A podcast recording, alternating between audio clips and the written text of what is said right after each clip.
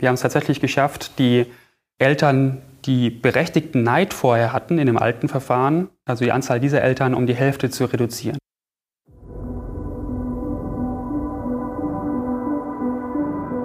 Wirtschaft, Forschung, Debatten. Ein ZDW-Podcast. Kinder haben in Deutschland ab dem ersten Geburtstag Anspruch auf einen Betreuungsplatz in einer Kita. Anspruch und Wirklichkeit gehen aber nicht immer zusammen. Für viele Eltern ist die Suche nach einem Kita-Platz zeitaufwendig und nervenaufreibend. Manche Kinder gehen auch erstmal leer aus. Dann müssen ihre Eltern den Wiedereinstieg in den Beruf zurückstellen, wenn sie nicht gerade auf Oma und Opa zurückgreifen können. Teilweise nehmen Eltern auch unattraktive Angebote an, aus Angst am Ende ohne Betreuung dazustehen.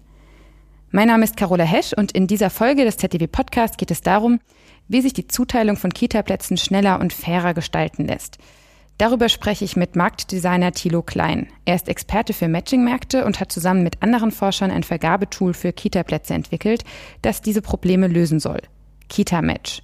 Wir sprechen darüber, welche Probleme die bisherigen Vergabeverfahren haben und wie Kita-Match entstanden ist. Herzlich willkommen zum ZDW-Podcast. Hallo Thilo. Hallo Carola.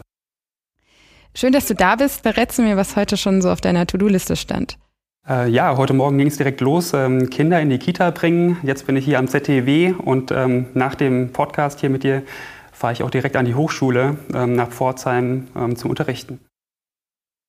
Ich habe es ja schon angesprochen, Eltern haben teilweise große Schwierigkeiten, einen Kita-Platz für ihr Kind zu finden. Du hast gerade erzählt, dass es bei dir wohl geklappt hat. Aber lange Wartezeiten sind auf jeden Fall gang und gäbe. Welche Erfahrungen hast du denn mit der Suche nach dem Betreuungsplatz gemacht? Ja, bei uns war das tatsächlich so, dass wir uns aus den Erfahrungen heraus, die wir mit den Betreuungsplätzen gemacht haben, ähm, entschieden haben, auch dazu zu arbeiten. Ähm, mehrere Personen bei uns im Team ähm, sind in der letzten Zeit Eltern geworden. Und ähm, bei mir persönlich war es so, dass wir uns in Mannheim für einen Betreuungsplatz umgeschaut haben und ähm, insgesamt erst sechs Monate nach der offiziellen Anmeldefrist die erste Rückmeldung bekommen haben, dann auch das Glück hatten, tatsächlich einen Platz zu bekommen. Das war allerdings recht knapp alles, weil es genau ein Monat war, bevor meine Frau aus der Elternzeit raus dann wieder ähm, ins Büro zurück wollte. Das heißt, immer alles gut gegangen. Aber ich denke, es ist definitiv noch Potenzial, die ganze Sache zu verbessern. Und das war dann ein Anlass, ähm, diese Erfahrungen da auch mal aus der Matching-Perspektive drauf zu schauen. Korrekt. Ja. Was ist denn das Problem dabei, wenn sich das so lange hinzieht? Also sechs Monate ist ja eine lange Zeit, aber was ist dann vielleicht außer dem Persönlichen auch noch ein größeres Problem? Also grundsätzlich muss man sagen, das äh, Problem ist der Kita-Platzvergabe. Da hängt ja eine ganze Menge dran. Zum Beispiel auch eben die Erwerbstätigkeit von Eltern und äh, gerade von Frauen für den beruflichen Wiedereinstieg. Und gerade wenn wir uns das anschauen vor dem Hintergrund der demografischen Entwicklung, die wir in Deutschland haben, dann ist es klar, dass wir mehr Eltern auf dem Arbeitsmarkt brauchen. Und ähm, daher ist es wichtig, dass wir einen funktionierenden Markt für die Kinderbetreuung haben. Und das ist offensichtlich nicht der Fall momentan. Ähm, und da vielleicht mal so zwei Punkte zum Reißen. Ne? Zu dieser Unsicherheit der Länge der Wartezeiten kommt halt auch noch eine wichtige sogenannte strategische Unsicherheit, würde ich sagen, auf Seiten der Eltern. Und ähm, das lässt sich vielleicht ganz gut äh, erklären an einem kleinen Beispiel. Nehmen wir uns als anschauliches Beispiel eine alleinerziehende Mutter mit einem Vollzeitjob die jetzt aber im Rahmen der Kita-Platzvergabe eben nur einen Teilzeitplatz für die Betreuung angeboten bekommt. Und jetzt steht sie vor einer strategischen Wahl. Ähm, entweder sie nimmt dieses Betreuungsverhältnis an, dann könnte es aber natürlich sein, dass sie später im Verfahren einen Vollzeitplatz bekommen hätte und der geht aber jetzt an eine andere Familie. Äh, und äh, dementsprechend hätte die Mutter sogenannten berechtigten Neid auf diese Familie. Ne? Ähm, wir würden dann sagen, die Vergabe ist unfair oder es ist auch instabil. Warum instabil? Weil die Mutter, und das ist in vielen Städten in Deutschland so, ähm, eben anhand der Vergabekriterien der Stadt eine höhere Priorität gehabt hätte als eine Familie, ähm, die das besser abfangen kann. Das ist das eine Problem, was neben den Wartezeiten äh, da entsteht. Und ähm, ein weiteres ist, dass diese Abwägung, die sie jetzt hat, und in dem Fall haben wir jetzt uns angeschaut, sie nimmt den Platz an. Wenn sie den Platz nicht annehmen würde, und die Zusage zurückhalten würde, würde sie natürlich auch wieder Wartezeiten generieren für andere Eltern, den Platz blockieren. Ähm, wir sehen also, dass diese Probleme, lange Wartezeiten Unsicherheit bei der Vergabe und Planungsunsicherheit und auch eine Unfairness, die wir beobachten, eng mit den momentan verwendeten Vergabeverfahren verknüpft sind. Und was sind das für Vergabeverfahren, die da gerade zum Einsatz kommen? Wir haben in Deutschland ähm, einen ziemlichen Wildwuchs, weil jede Stadt dafür verantwortlich ist, für die Vergabe. Aber konkret lässt sich das eigentlich auf zwei bestimmte Verfahren runterbrechen. Das eine ist das sogenannte Windhundverfahren, das in vielen Städten verwendet wird, unter anderem in NRW, in der Stadt Köln, aber auch in Münster und auch in Mannheim damals, als wir uns beworben haben. Wildhund suggeriert erstmal, dass es unheimlich schnell geht mit der Vergabe. Die Kitas streiten sich also quasi um die ähm, Bewerber. Ähm, man hat in meinem Fall, aber auch in anderen Fällen gesehen, dass es dann doch oftmals nicht so funktioniert. Und das habe ich wahrscheinlich ganz gut dargelegt in dem ähm, Beispiel mit der alleinerziehenden Mutter, wie so Verfahren eben herausgezögert werden können. Wenn man darauf wartet, noch einen besseren Platz zu bekommen. Genau, ne? das führt eben zu dem Problem der strategischen Abwägungen, ähm, zu mangelnder Fairness im Vergabeverfahren und das hat auch unter anderem für das Windhundverfahren äh, das Oberverwaltungsgericht in Münster gerügt, äh, 2017 schon. Da war ein ähnlich gelagerter Fall, ähm, in dem Eltern keinen Kita-Platz bekommen haben für ihr Kind, die Stadt aber nicht nachweisen konnte, dass die Vergabe stabil ist. Das heißt, dass in allen von den Eltern angegebenen Kitas ausschließlich Kinder mit einer höheren Punktzahl aufgenommen wurden. Punktzahl nach dem Kriterienkatalog der Stadt. Und in die Punktzahl fließen Kriterien rein, wie zum Beispiel der Alleinerziehungsstatus, ähm, wie Geschwisterkind oder der Arbeitsumfang der Eltern. Das ist das eine Verfahren, was verwendet wird. Und das zweite, von dem ich sprach, ähm, ist dann quasi eine Weiterentwicklung. Dieses Windhundverfahren hat die Eigenschaft, dass Eltern gar keine Präferenzen angeben können. Das heißt, sie geben äh, die Kitas an, die für sie akzeptabel sind, die für sie geprüft werden sollen von der Stadt, aber sie können keine Reihenfolge angeben. Das wirkt ein bisschen aus der Zeit gefallen. Ich meine, ich gehe ja auch nicht zum Bäcker und lasse dann die Verkäuferin entscheiden, welche Brötchen sie für mich einpackt. Ähm, rechtlich gesehen gibt es dafür natürlich auch keinen Anspruch, ähm, einen bestimmten Kita-Platz zu bekommen, aber äh, es wäre schon nett, wenn die Stadt einem so weit entgegenkommen könnte, das zu tun. Und ähm, das wird in dem zweiten Verfahren versucht. Das ist Verfahren mit direkter Annahme oder auch Boston-Verfahren genannt, weil es in der Stadt Boston groß wurde und dort auch analysiert wurde. Das ist ein Verfahren, was früher auch in der Studienplatzvergabe in Deutschland verwendet wurde, ähm, zum Beispiel im Fach Medizin. Und bei dem Verfahren versuchen Kitas zuerst Angebote an Bewerber zu schicken, die die Kita selbst als ihren Erstwunsch angeben. Also die Eltern reichen zuvor eine Liste ein. Die Eltern reichen eine Liste ähm, der Kitas gerankt ein in Reihenfolge ihrer Wünsche. Und die Kitas versuchen, diese Wünschen gerecht zu werden. Das hört sich erstmal ganz vernünftig an, ähm, hat aber zu absurden Situationen geführt. Bei der Studienplatzvergabe schon damals ähm, wurde deshalb auch nicht weitergeführt, das Verfahren. Zum Beispiel gab es einen Schüler, der mit einem Abitur von 1,0 keinen Medizinstudienplatz bekommen hat, obwohl er die komplett verfügbaren ähm, Universitäten, die es anzugeben gab, ähm, ausgereizt hat. Und das lässt sich damit erklären, dass er sich zuerst in Heidelberg beworben hatte. Ähm, dort gab es so viele Bewerber mit einer 1,0, dass dort gelost werden musste, wer einen Platz bekommt. Und nachdem das Los halt äh, nicht zu seinen Gunsten entschieden hatte, wurde dann die nächst verfügbare Universität geprüft.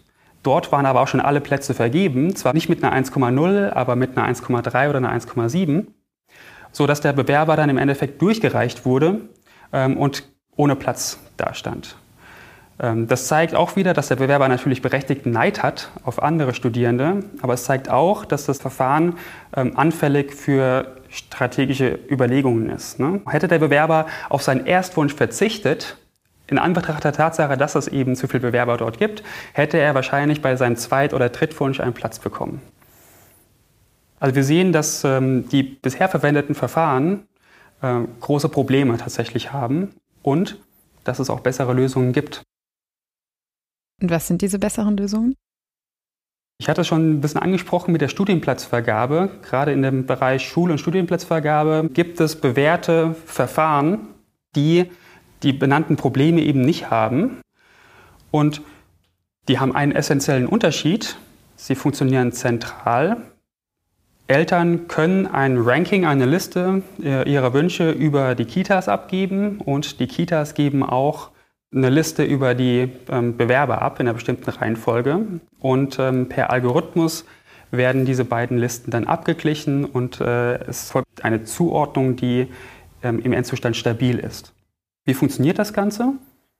Kitas machen innerhalb dieses Algorithmus, der ja nur eine Abfolge von Regeln ist, zuerst ein Angebot an die Bewerber. Die Bewerber, also in dem Fall die Kinder, halten die für sie beste Kita und lehnen alle anderen direkt ab.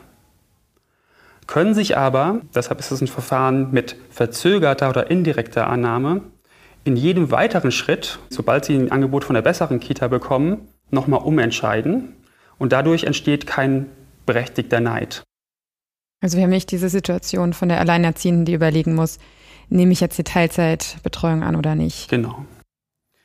Das Verfahren ist also strategiesicher, es ist offensichtlich schnell, weil innerhalb von einem Tag ähm, die Vergabe erfolgen kann und ähm, es löst dieses Problem mit dem berechtigten Neid. Das Verfahren ist auch angewendet, ähm, unter anderem in Städten wie New York, Paris und London für die Schulplatzvergabe. Und es ist auch ähm, ausgezeichnet mit dem Nobelpreis, der 2012 ähm, für die Theorie stabiler Verteilung und die Praxis des Marktdesigns vergeben wurde an Alvin Roth und Lloyd Shapley. Aber es lässt sich nicht optimalerweise einfach auf die Kita-Platzvergabe übertragen. Also für Kitas wird es bisher noch nicht eingesetzt. Genau, für Kitas wird es momentan noch nicht eingesetzt und ähm, das liegt größtenteils eigentlich an zwei Faktoren. Das erste ist, dass äh, es in dem Kita-Markt ein starkes Bedürfnis der Einrichtungen nach sogenannter Trägerautonomie gibt. Das heißt, konkret, man will selbst entscheiden, wen man zulässt, ist auch ganz verständlich. Und dass es des Weiteren bei den Kita-Gruppen sehr starke sogenannte Komplementaritäten gibt. Das heißt, Gruppenzusammensetzung ist wichtig, Alters- und Geschlechtszusammensetzung innerhalb der Gruppe ist aus pädagogischen Gründen eben sehr wichtig. Das macht es zusammen schwer für die Kitas, Bewerber, die sie bekommen, in eine Rangfolge zu bringen. Denn sie sollten ja auch gleichzeitig darauf achten, dass zum Beispiel ein gemischtes Geschlechterverhältnis ähm, besteht, dass die Kinder gute Spielkameraden haben etc. Das ist jetzt beim Medizinstudium nicht so wichtig. Das ist bei den meisten Studiengängen eben nicht so wichtig ähm, und auch in der Schule wahrscheinlich nicht mehr so wichtig. Da kann man in der Regel ein Wunschkind angeben, mit dem man zusammen in eine Klasse will, vielleicht in der Grundschule. Ähm, aber solche gruppendynamischen Aspekte sind eben der frühkindlichen Bildung offensichtlich wichtiger. Wie habt ihr das rausgefunden, was die Schwierigkeiten auf dem Kita-Markt sind?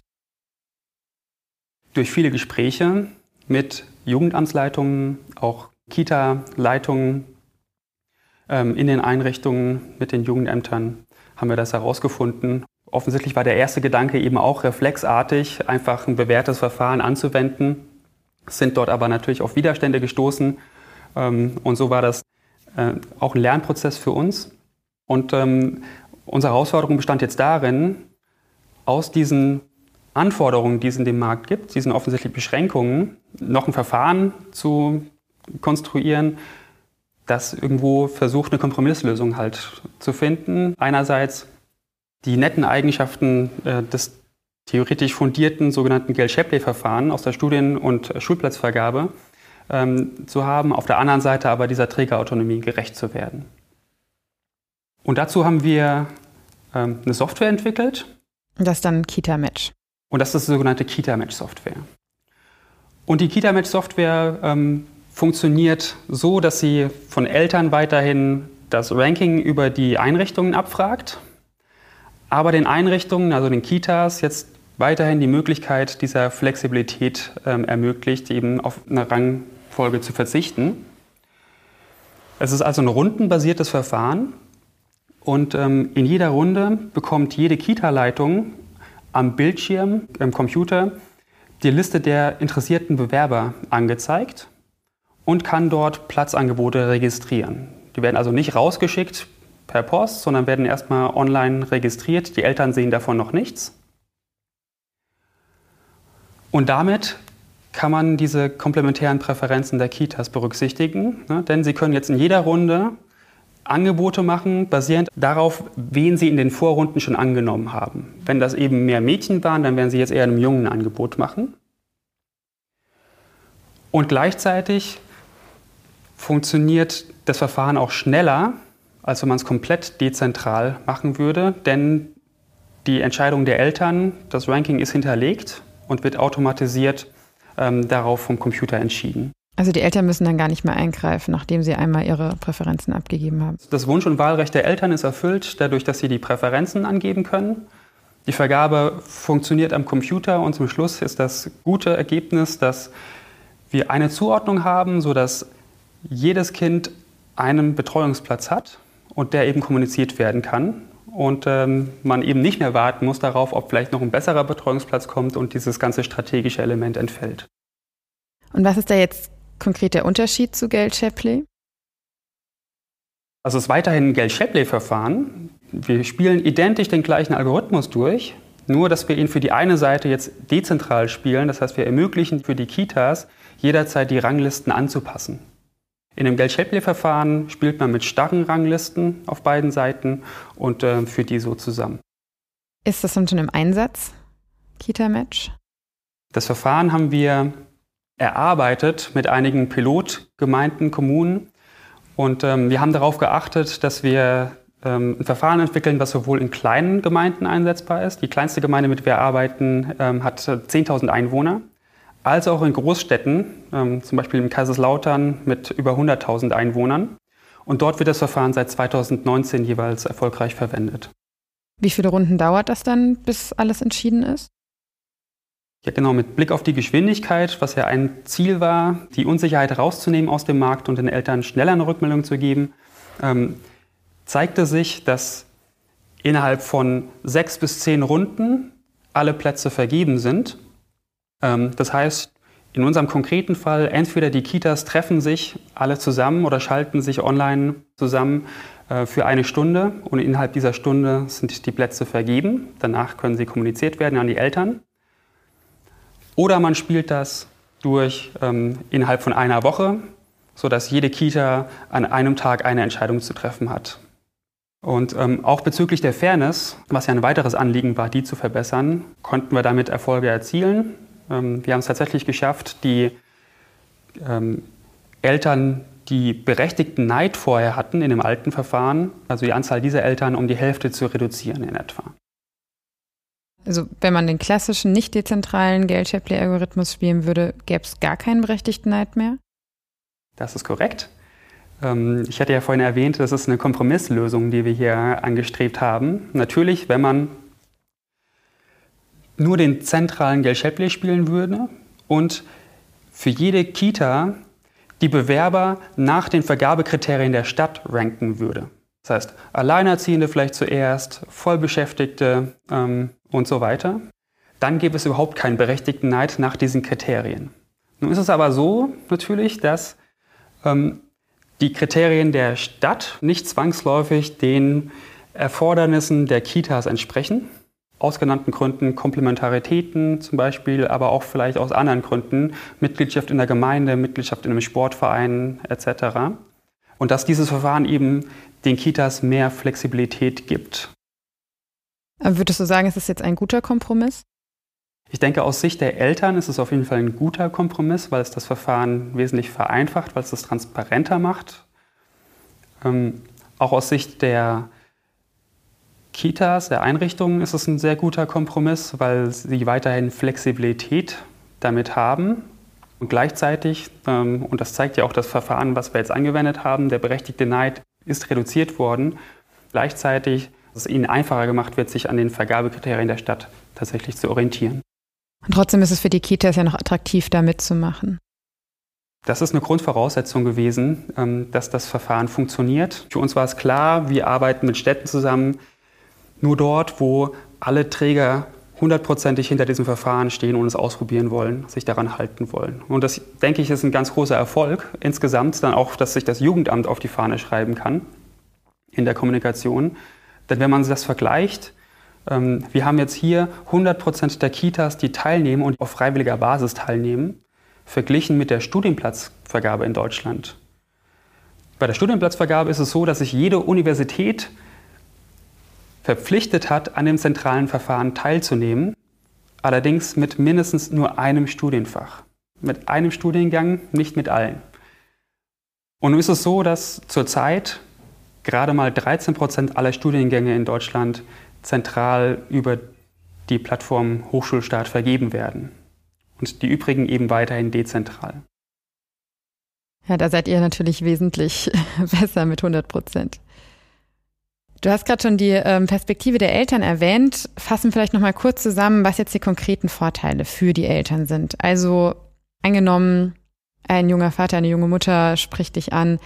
Was ist jetzt eigentlich der Vorteil mit Kita-Match gegenüber dem bisherigen Verfahren?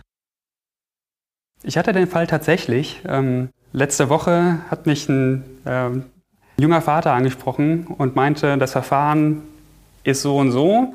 Ähm, kannst du mir denn Tipps geben, wie ich mich am besten verhalten soll in dem Verfahren? Und da ist mir aufgefallen, dass selbst ich als Experte es schwierig fand, ähm, eindeutige Ratschläge zu geben. Eine Frage war zum Beispiel, wie viele Kitas sollte ich denn angeben, für die ich mich interessiere? Das ist ja nicht so offensichtlich. Ähm, wenn ich zu viele angebe, lande ich vielleicht irgendwo, wo ich im Endeffekt gar nicht hin wollte. Oder kann ich nicht vielleicht, indem ich mich auf wenige beschränke, dann ein Angebot dieser Kitas erzwingen?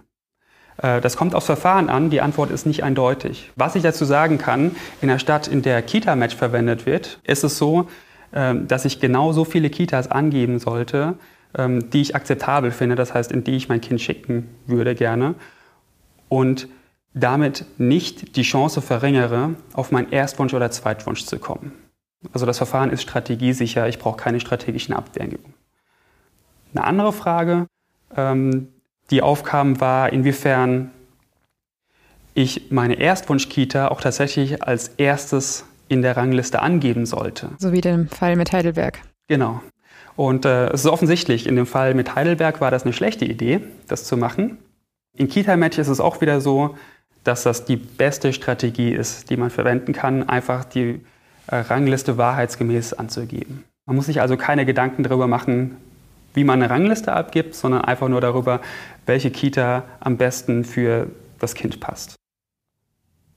Und dann kam natürlich auch die Frage, naja, jetzt mal gut, ähm, ich habe die Vormerkungen, also die Anmeldung für die Kitas abgegeben.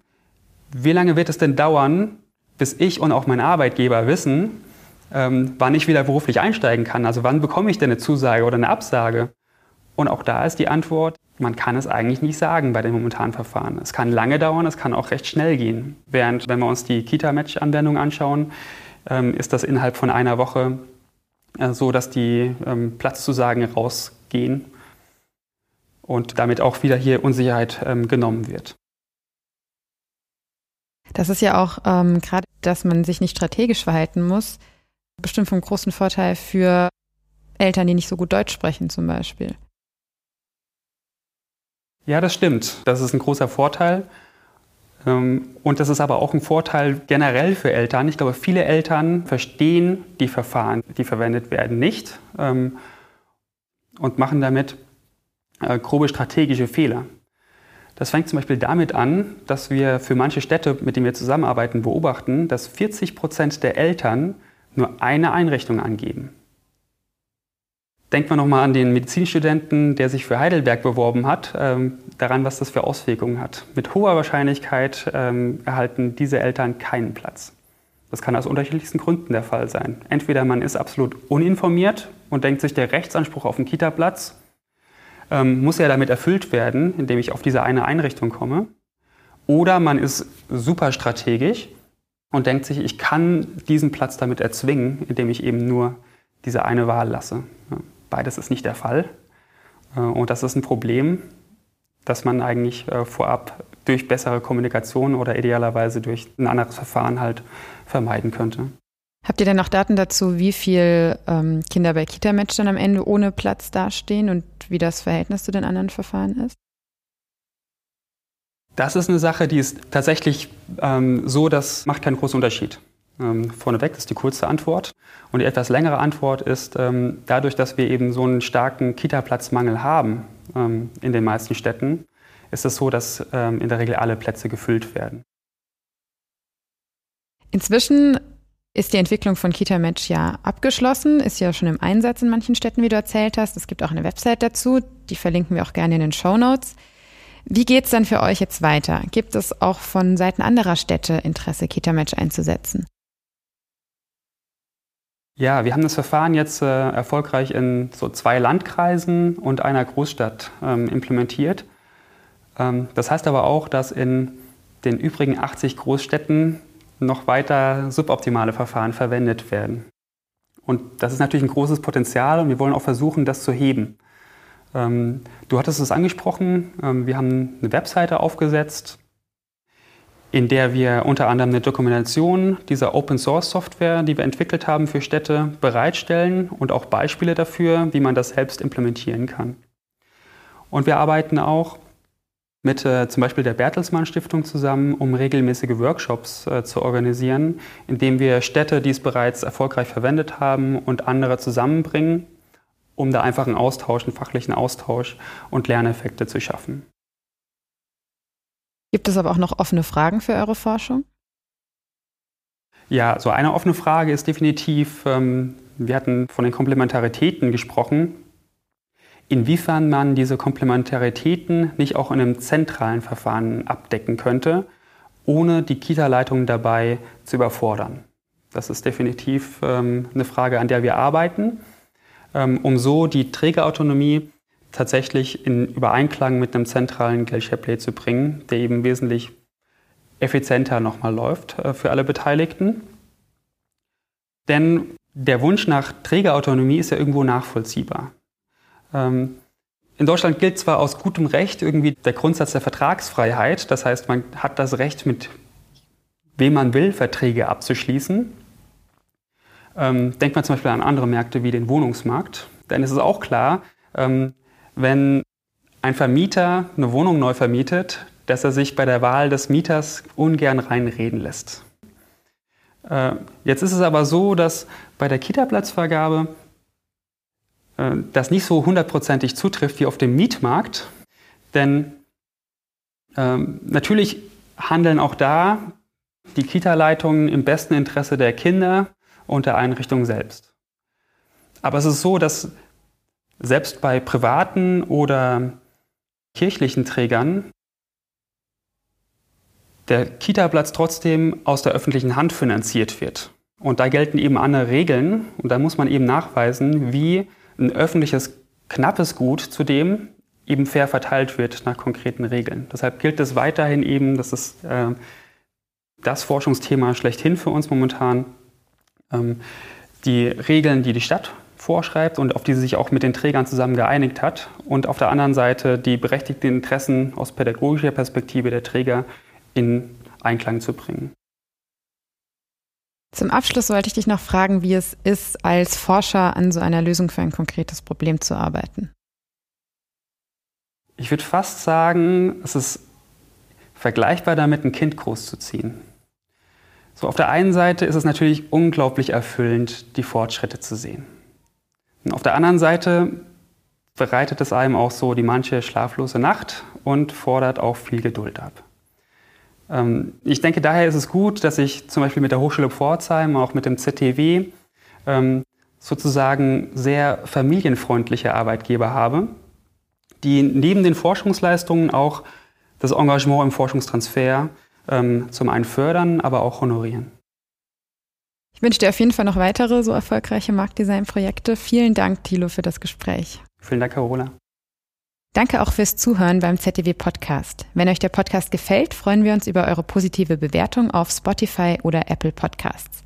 Habt ihr Fragen oder Anmerkungen? Dann schreibt gerne eine Mail an podcast.zdw.de. Wir sind gespannt auf eure Zuschriften.